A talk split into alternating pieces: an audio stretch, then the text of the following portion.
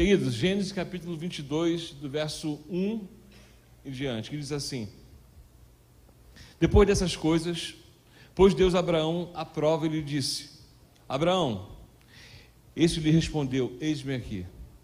Acrescentou Deus: Toma teu filho, teu único filho, Isaque, a quem amas, e vai-te à terra de Moriá.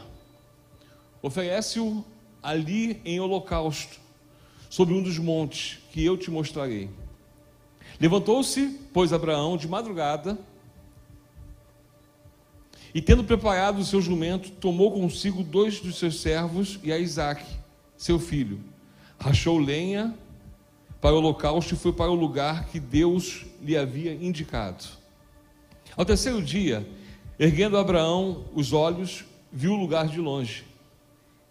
Então disse aos seus servos: Esperai aqui com o jumento. Esperai aqui com o jumento. Eu e o rapaz iremos até lá, e havendo adorado, voltaremos para junto de vós. Tomou Abraão a lenha do holocausto e a colocou sobre Isaac, seu filho. Ele, porém, levava nas mãos o fogo e o cutelo. Assim caminhavam ambos juntos. Quando Isaac disse a Abraão: Meu pai, respondeu Abraão: Eis-me aqui, meu filho. Respondeu-lhe Isaac: Eis o fogo e a lenha. Mas onde está o cordeiro para o holocausto? Respondeu Abraão: Deus proverá para si, meu filho, o cordeiro para o holocausto. E seguiam ambos juntos. Você pode curvar sua cabeça mais uma vez? Eu quero muito orar por você, orar por mim, para que Deus ele fale conosco nessa noite. Ele continue falando conosco nessa noite.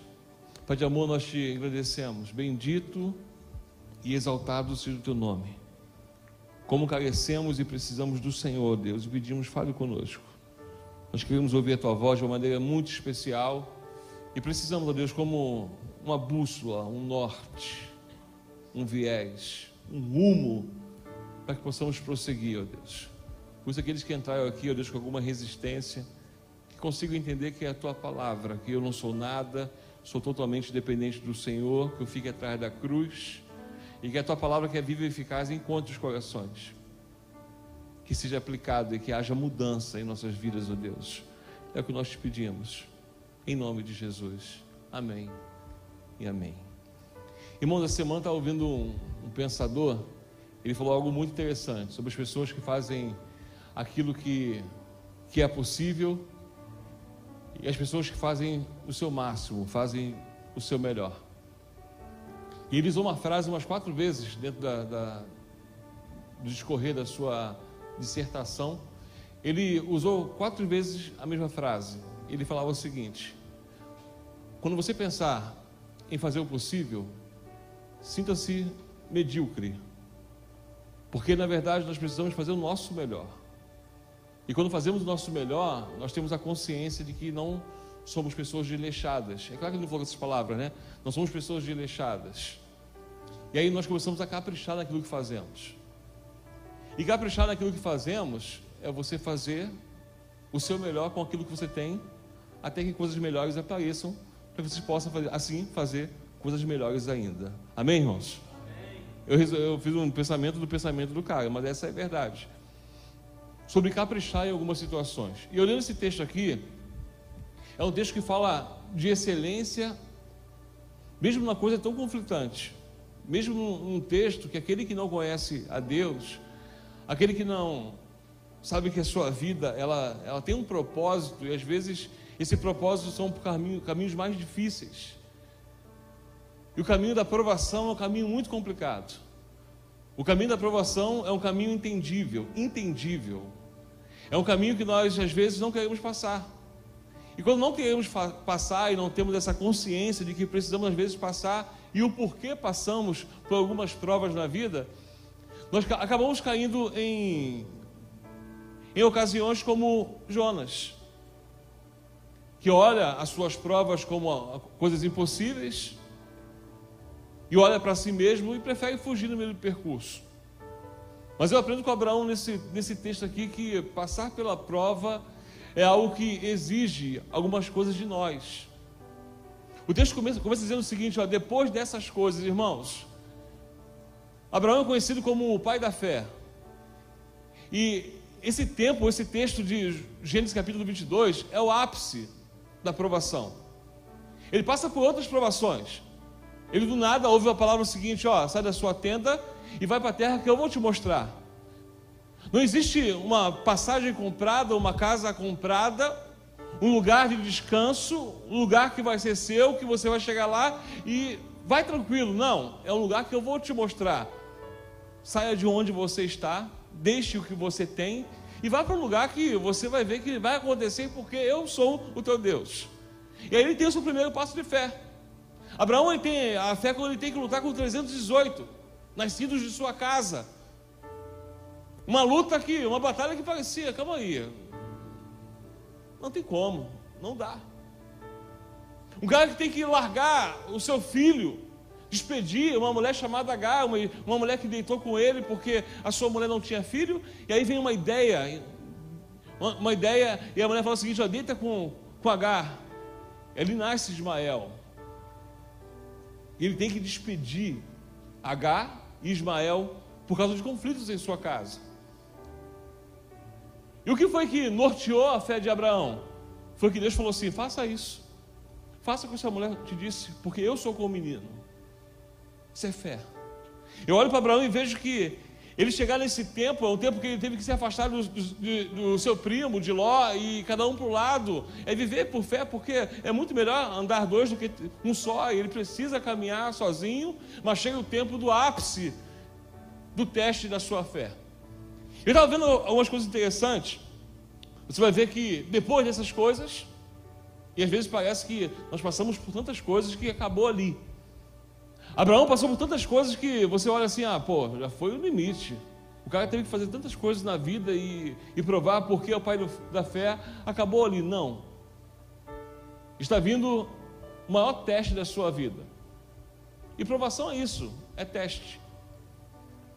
No hebraico, você vai ver que, que as três palavras elas se unem.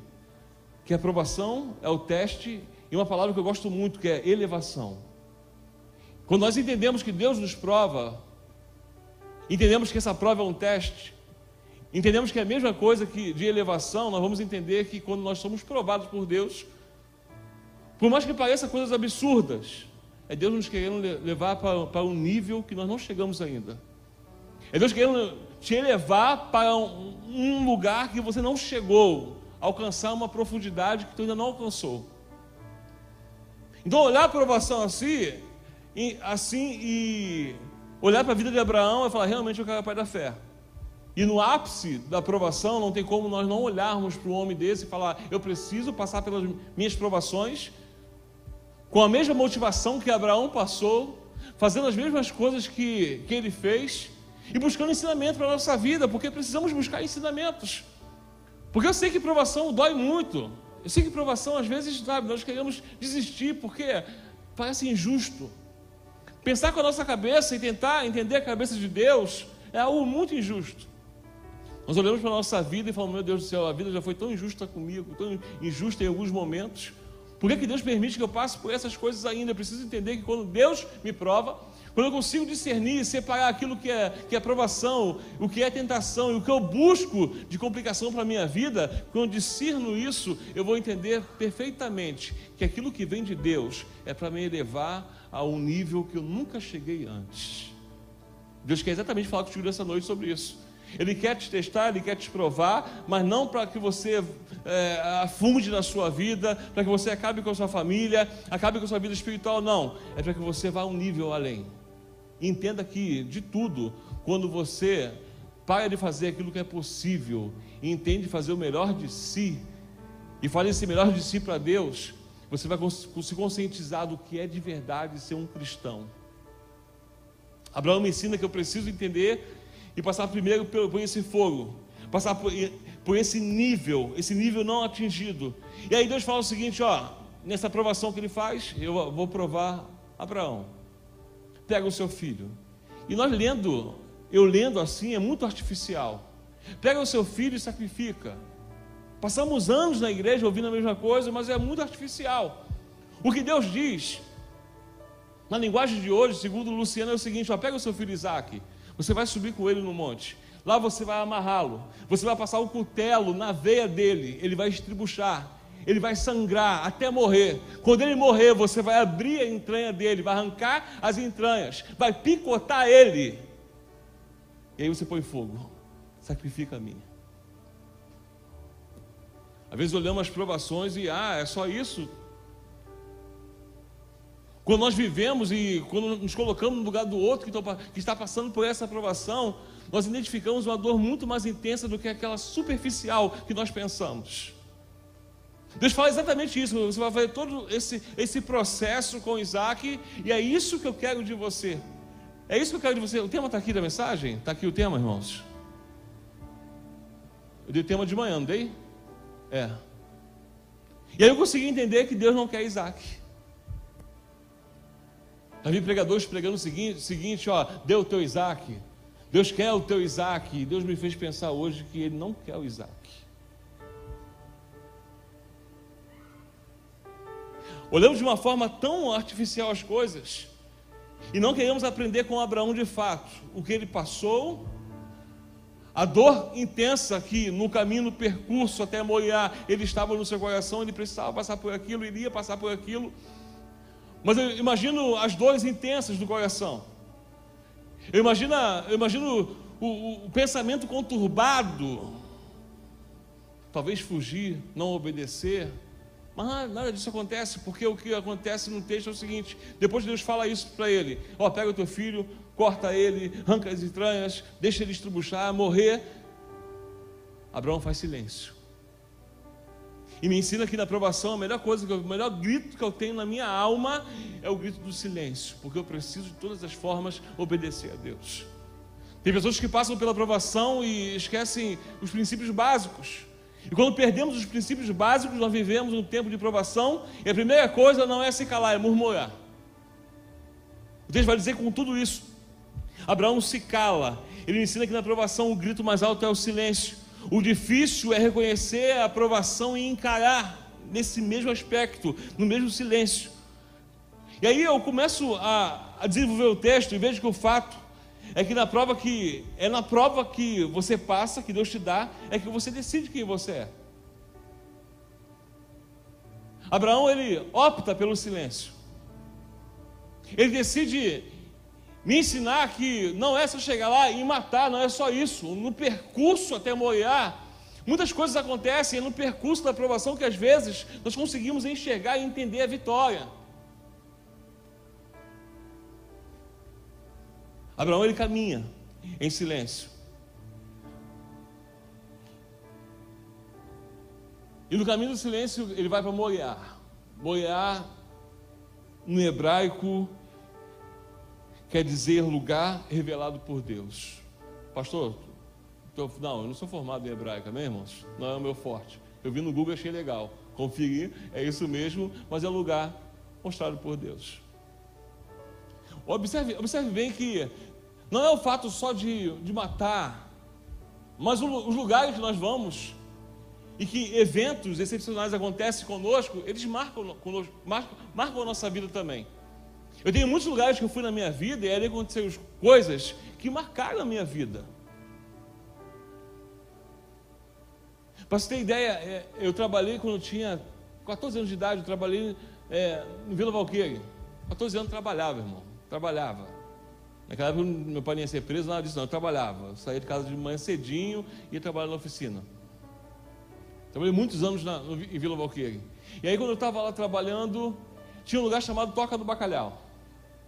Só que naquela toca do bacalhau eu só ia rico. Eu trabalhava em frente da, toca do bacalhau.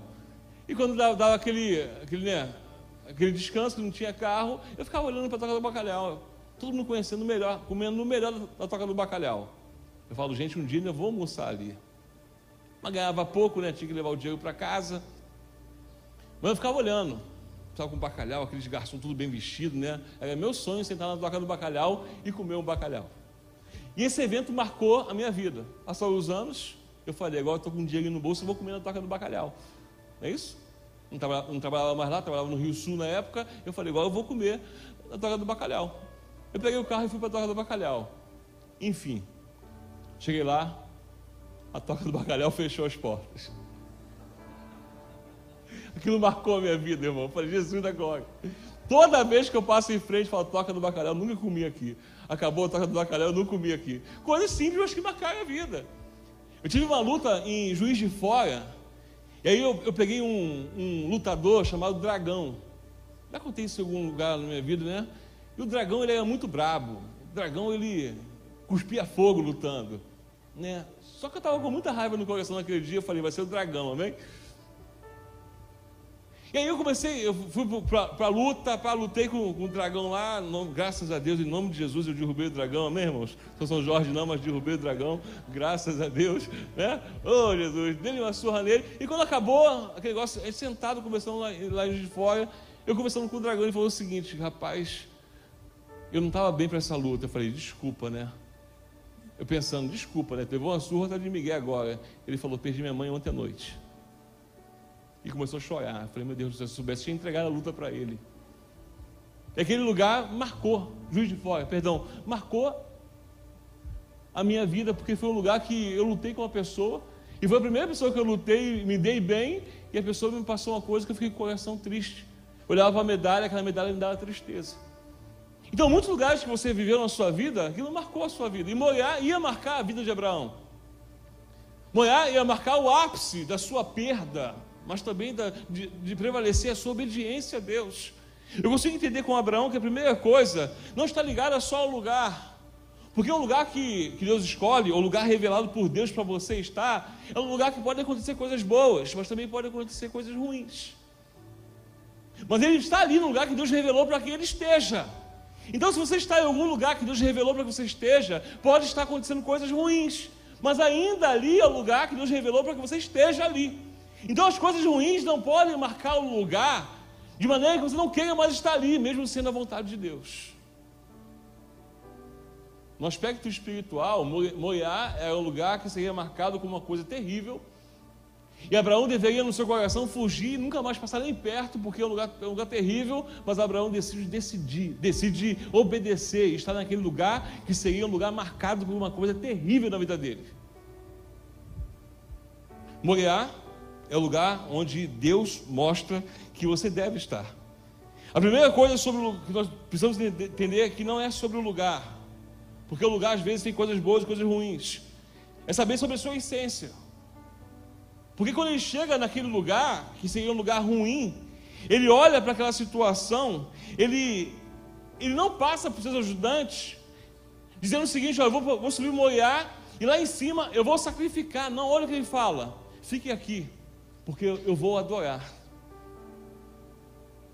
Deus não pede, Deus não pede adoração. Deus não fala assim, ó, ô Abraão, você vai sair do seu lugar e você vai adorar lá em cima. Não, mas Abraão faz porque está na essência dele. Ele vai num lugar de dor, ele vai num lugar de morte, mas a consciência dele, aquilo não é um lugar de sacrifício, é um lugar de adoração. Porque quem é adorador, independentemente do lugar, de dor ou não, ele é adorador. Isso está na essência. Então, desculpa não é um lugar. O problema é a nossa essência. Às vezes entramos na igreja, o problema é quem toca, é quem canta, é quem prega, é quem faz o anúncio. Não, isso é essência. Mulher não é um lugar bonitinho, marcante, que ele vai tirar uma selfie e dizer aqui, ó, vou matar meu filho, que legal. Pá, top, hashtag, curte, compartilha. Não! É um lugar de dor. Um lugar que antes de se chegar deveria ser esquecido. Mas ele fala assim: ó, fica aqui porque eu vou subir e eu vou adorar. Ele não vê aquilo como um sacrifício, porque a essência de Abraão, na sua obediência, na sua prova, é entender que em tudo ele é um adorador. E quem adora não vê sacrifício nenhum em fazer o que Deus manda. Quem é adorador não vê sacrifício nenhum em ver o que Deus manda. Mas nosso problema não é, eu quero pular aqui porque eu estou agoniado, eu estou agoniado. Porque nosso problema é olhar para Deus e achar que Deus ele, ele é o Senhor da teologia. Bom, a teologia é muito é bom demais a teologia. A martiologia, a soteriologia, angiologia, coisa, sabe, coisa pneumatologia, oh, Jesus, quanta coisa de logia na vida, que coisa maravilhosa, mas Deus não é o Deus da teologia, Deus é o Deus da pedagogia, e é, e é uma pedagogia invertida. essa semana eu tava, vou fazer prova de, de docência do ensino superior, do ensino superior, e aí eu estava vendo uma, uma, professora falando o seguinte para a gente lá. Ó, antigamente o, o, o educador, ele é aquele que ele detinha o conhecimento. E ele estava ali para poder transmitir o conhecimento que ele tinha. Hoje em dia, a pessoa que ensina é, é aquele que é o motivador para que se busque conhecimento. Porque as verdades hoje estão a um dedo, a uma tela. Então o professor não tem mais aquela verdade absoluta. Eu estou vendo aquilo ali, eu falei, rapaz, mas Deus é totalmente diferente. A pedagogia de Deus é totalmente diferente. Sabe por quê? Guarde isso. Na pedagogia, você estuda e na sua vida você tem lições para que você passe por uma prova, não é isso, irmãos? Estou certo? Tem lições e aí você tem uma prova, não é isso? Sim ou não? Mas com Deus, Ele inverte as coisas. Ele dá a prova para que você aprenda lições. Não é verdade? Pode pensar nisso? Porque na lição você aprende. Nós, como seres humanos, dentro da nossa pedagogia, nós queremos aprender muito para saber se vamos fazer ou não. Não, Deus te dá a prova, tu quer fazer, tu quer obedecer. Quando você obedece, com certeza você tira lições preciosas. Deus não é teólogo, Deus é pedagogo, ele ensina do jeito dele e da maneira dele. Eu nesse Deus fiquei maravilhado porque Deus, ele, ele, sabe, ele me ensina. Abraão me ensina que para eu não é só chegar lá e cumprir, não, tem algumas coisas especiais. Irmãos, olha que, olha que coisa tremenda. Eu li e pedi que vocês repetissem. Porque ele estava subindo no monte, ele deixou quem? Os dois rapazes e mais o quê? O jumento. Pastor, o que, que, que deixar o jumento? O que, que quer dizer o cara deixar o jumento lá? Irmãos, é o seguinte: jumento é animal impuro. Abraão sabia que jumento e altar não se misturam. Coisas impuras não se misturam com o altar. Não tem desculpa. O jumento tem que ficar fora, mas tem gente que insiste em trazer jumentos para o altar. Em tratar as coisas de Deus como coisas impuras, não é. E aí eu pego essas coisas e vejo que tudo que eu faço em relação a Deus isso em todos os tipos de relacionamentos da vida, eu preciso entender, olhar para Deus e, e, fazer o seguinte: ó, eu preciso não só conquistar aquilo que eu quero, mas preciso amar aquilo que Deus me dá. Sabe que tem pessoas que trazem o impuro para o altar? Não conseguem entender o que é adoração, que adoração e as coisas impuras não se misturam. É aquela pessoa que vive uma vida imparcial. Perdão, parcial. Abraão deixa o jumento lá embaixo, vai até o altar sem o jumento que é impuro, porque ele me ensina que se eu quero amar uma pessoa no relacionamento, isso é em todo, eu falo, falo, falo de amizade, eu falo de amor, eu falo de você que está paquerando, você que é casado, em nome de Jesus. Se eu quero realmente conquistar o coração de alguém, de alguém eu não posso brincar, se eu não tenho a intenção de amá-la. Se eu quero, se eu almejo ser um diácono da igreja, eu não posso tentar conquistar isso se eu não desejo amar o diaconato. Se eu quero fazer parte de algum grupo especial da igreja, se for só para me satisfazer, que eu não faça isso, porque se a minha intenção não for amar aquilo que Deus pode me dar, é melhor que eu não faça, porque aí eu misturo aquilo que é profano com aquilo que é santo. Eu coloco o jumento no altar. Às vezes as coisas não andam porque nós não queremos andar em santidade. Abraão ensina que assim, o altar ele precisa ser inviolável. O altar é o seu momento com Deus. É por isso que entramos às vezes e saímos do mesmo jeito da igreja ou de reuniões que nós passamos, porque não queremos mais separar isso. Queremos entrar com o nosso jumento, no nosso conforto. Ah, é, deixa meu jumentinho, né, nada a ver. Não, não vai rolar. As coisas não acontecem, vai ser fogo estranho. Não é só chegar lá e matar Isaac. Deus quer mais profundidade de você. Entenda que Deus não quer Isaac. Abraão vem, vem, se revelando como um Deus que não queria de fato Isaac. Isaac. É um Deus que no final de tudo, quando ele levanta a mão para matar, ele fala: Não, não faça isso. E aí você conhece a história. Sexto, ele diz: Não lhe faça nada. Irmãos, Abraão ele pega o cutelo e está pronto para matar Isaac. E o texto vai dizer o seguinte: Deus vai dizer assim, ó, numa frase dentre três ou quatro, Deus falou: Não lhe faça nada. Como se dissesse: Abraão, eu sei que você ouviu eu pedir Isaac, mas eu não queria Isaac. Eu queria ver qual seria a sua, a sua prioridade. Na verdade, eu queria você. Sabe que nós não temos experiências, aquelas experiências que vão nos levar para outro nível, como Abraão chegou? Porque nós não queremos perder. Irmãos, Deus não é injusto. Pense bem no texto. Abraão, cara sofrido, 75 anos, recebe uma promessa: você vai ser pai. Aí, com 100 anos, Deus dá Isaac para ele. Isaac quer dizer sorriso. O sorriso chega na casa, o sorriso chega na vida de Abraão. E aí parece que de uma forma, de uma forma antagônica, de um Deus ditador, fala o seguinte: agora eu quero de volta, mata ele. Sabe qual é o problema? Deus não quer aquilo que você tem. Deus não quer de volta aquilo que Ele te deu. Ele quer saber do seu comportamento mediante é tudo que Deus tem te dado, tem me dado na vida. Às vezes pegando o nosso Isaac queremos protegê-lo de Deus. Tem pessoas que pegam seus dons e querem proteger de Deus porque acham que é seus. Tem pessoas que pegam seus filhos, seu casamento e querem proteger de Deus. Esquece que você e o que você tem precisa continuar pertencendo, pertencendo a Deus. A questão é qual, qual é a sua, o seu nível de prioridade. Se o Isaac está na frente daquilo que Deus manda, se obedecer é tão difícil. Se Moriá precisa ser um lugar que continue distante da vida. Se as minhas motivações é só conquistar e não amar. Se eu estou levando jumentos para o altar. Se Abraão não faz isso nessa linha certa que ele precisa fazer, mesmo que Isaac morresse, ainda seria o altar que o Senhor não ia receber. Vida no altar, obediência, não é só quando vai se consumar o ato, é no processo. É quando recebe aquele convite, você sabe que não vai te levar para onde Deus quer que você esteja, e você aprende a dizer não. É quando chega aquela mensagem no WhatsApp que pode te seduzir, te levar para caminhos que te levam para longe de Deus, e você sabe muito bem bloquear e falar não. É quando precisa de repente passar uma nota falsa para poder ganhar um dinheirinho, não prejudicar ninguém, e você sabe dizer não. A nossa vida precisa ser uma vida íntegra, uma vida de obediência ao Senhor.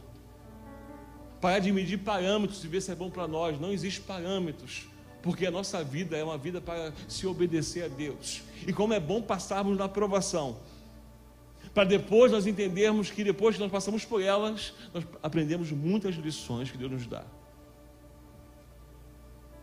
E aí eu olho para Abraão e vejo que ele desce com Isaac. A promessa que Deus dá, ele não tira.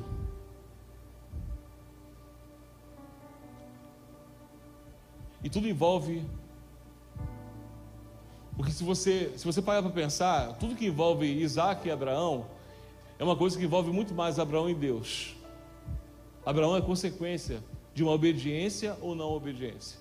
Eu estava brincando no carro, até falei para ele assim: caramba, Isaac aponta muito para Deus. Estava lendo um texto hoje, Isaac aponta muito para Deus. Né? Isaac sobe no texto, Abraão está com fogo e está com cutelo. Isaac, desculpa, Isaac sobe com a lenha. Jesus, quando vai subir para morrer, sobe com madeira. A diferença é que Isaac quebra o protocolo e fala o seguinte: onde está o cordeiro? Jesus, como cordeiro mudo, porque é profético, ele sobe, ele vai até, até o Calvário e é morto. Aí, pesquisando um pouquinho mais, você vai ver que de Moriá até a casa de Abraão são três dias. No terceiro dia, Isaac está em casa salvo. No terceiro dia, Jesus ressuscita dos mortos. Como aponta para Jesus. Só que tudo que está relacionado a, a sacrifício, a obediência. Abraão que obedece a Deus e vai, do, vai dar Isaac, e a Jesus que obedece a Deus e vai se dar por nós. Quero dizer para você uma coisa muito interessante, irmãos. Eu sei que o Evangelho hoje está banalizado. Uma igreja que faz aquilo que o mundo tem feito. Uma igreja desacreditada. Vou te falar uma coisa de todo o meu coração. Se nós sentíssemos o gostinho da aprovação com as lições que Deus nos dá todos os dias, as igrejas seriam muito mais fortes. O Evangelho não precisa ser bem falado, o Evangelho precisa ser mais confrontado pelo mundo. Não estamos aqui para agradar o mundo, a nossa vida é para obedecer a Deus. Eu não sei a vida que você tem vivendo, vivido, mas Deus não quer o que você tem. Deus não quer aquilo que Ele te deu. Deus não quer os seus talentos. Deus não quer o seu Isaac. Deus não quer que você fale como um sacrifício. Deus não procura sacrifícios. Deus não procura adoração. Ele procura adoradores. Deus quer pessoas. Deus quer você. O que você tem, quando você é dele, já é para a glória do Senhor. Para de olhar as provações como alguma coisa que vai derrubar você. Olhe para a provação como algo que vai te levar a um nível que você nem imagina de experiência com Deus.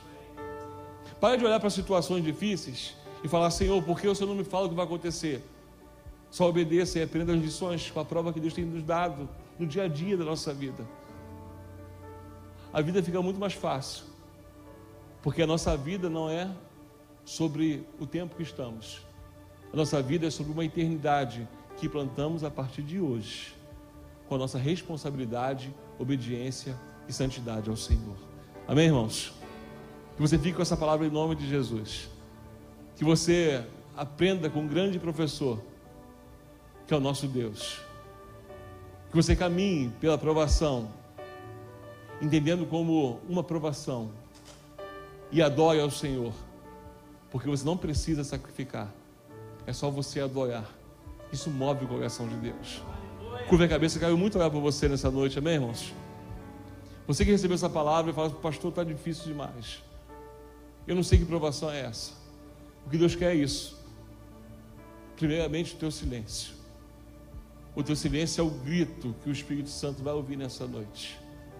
O seu silêncio é o princípio básico da obediência que vence a murmuração. Deus, em nome de Jesus, bendito seja o teu nome, meu Pai. Eu sei que cada dia o Senhor fala de uma forma diferente. Mas louvo a Deus porque o Senhor sempre tem falado conosco. Nós precisamos sempre ouvir a tua voz. Eu não sei como as pessoas entraram por essas portas, ó Deus. Às vezes querendo doar o seu melhor, preocupado, ó Deus, com aquilo que vão dar ao Senhor. Esquece do essencial que é se dar ao Senhor. Como eu falei no, no vídeo de um ano, entender a intenção e a, a responsabilidade do pertencimento. Pertencer ao Senhor, Deus. Como é... Então toma cada um em tuas mãos, ó Deus, que possamos, ó Deus, de uma, de uma vez por toda, saber que não é sobre o que temos, é sobre quem somos. E o nosso desejo, ó Deus, daqueles que te amam, é pertencer ao Senhor. Saber que nós somos do Senhor, Deus. Nós somos a sua igreja. Nós somos o seu povo. Nós somos os seus escolhidos, ó Deus. Então o que temos, ó Deus, também é do Senhor, mas que primeiro possamos, ó Deus, nos doar inteiramente ao Senhor, Pai. Ser com cada vida, com cada coração, em nome de Jesus. Em nome de Jesus.